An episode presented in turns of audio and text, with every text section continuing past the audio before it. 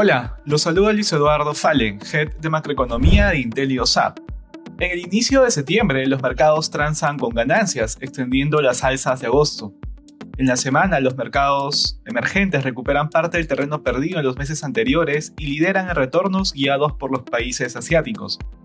En los últimos días, los precios de las acciones se mueven con niveles acotados de volatilidad y han sido impulsados por la menor incertidumbre respecto a un retiro abrupto de los estímulos monetarios en Estados Unidos, luego del discurso de Powell, presidente de la Fed, en la reunión de banqueros centrales del Jackson Hole.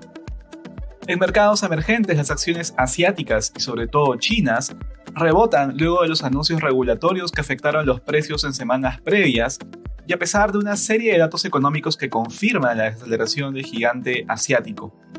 Por su parte, los temores sobre efectos económicos disruptivos derivados de la propagación de la variante Delta se aminoran, dado que no se ha evidenciado un aumento significativo de las hospitalizaciones y muertes entre la población vacunada.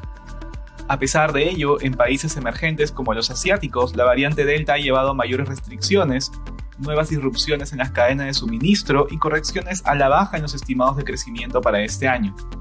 En cuanto a datos económicos, en Estados Unidos la confianza del consumidor del Conference Board en el mes de agosto disminuyó a 113.8 puntos, sorprendiendo negativamente a los analistas que esperaban que bajara a 123.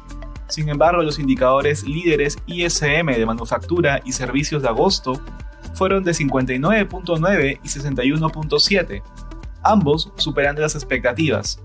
Por su parte, el mercado laboral publicó noticias mixtas, las nóminas de trabajo no agrícolas aumentaron en 235 mil en el mes de agosto, sorprendiendo la baja a los analistas quienes esperaban 725 mil, mientras que la tasa de desempleo en julio bajó a 5.2% alineada a las expectativas. En Europa, las ventas minoristas de la región durante julio se contrajeron 2.3% mensual, sorprendiendo a la baja en momentos en que la tasa de desempleo registró 7.6%, en línea con las expectativas. Finalmente, dentro de Asia, los PMI manufacturero y de servicios para China fueron de 49.2 y 46.7 cada uno, ambos por debajo de las expectativas y ubicándose en terreno de contracción económica. Gracias por escucharnos y si tuviera alguna consulta, no dude en contactarnos.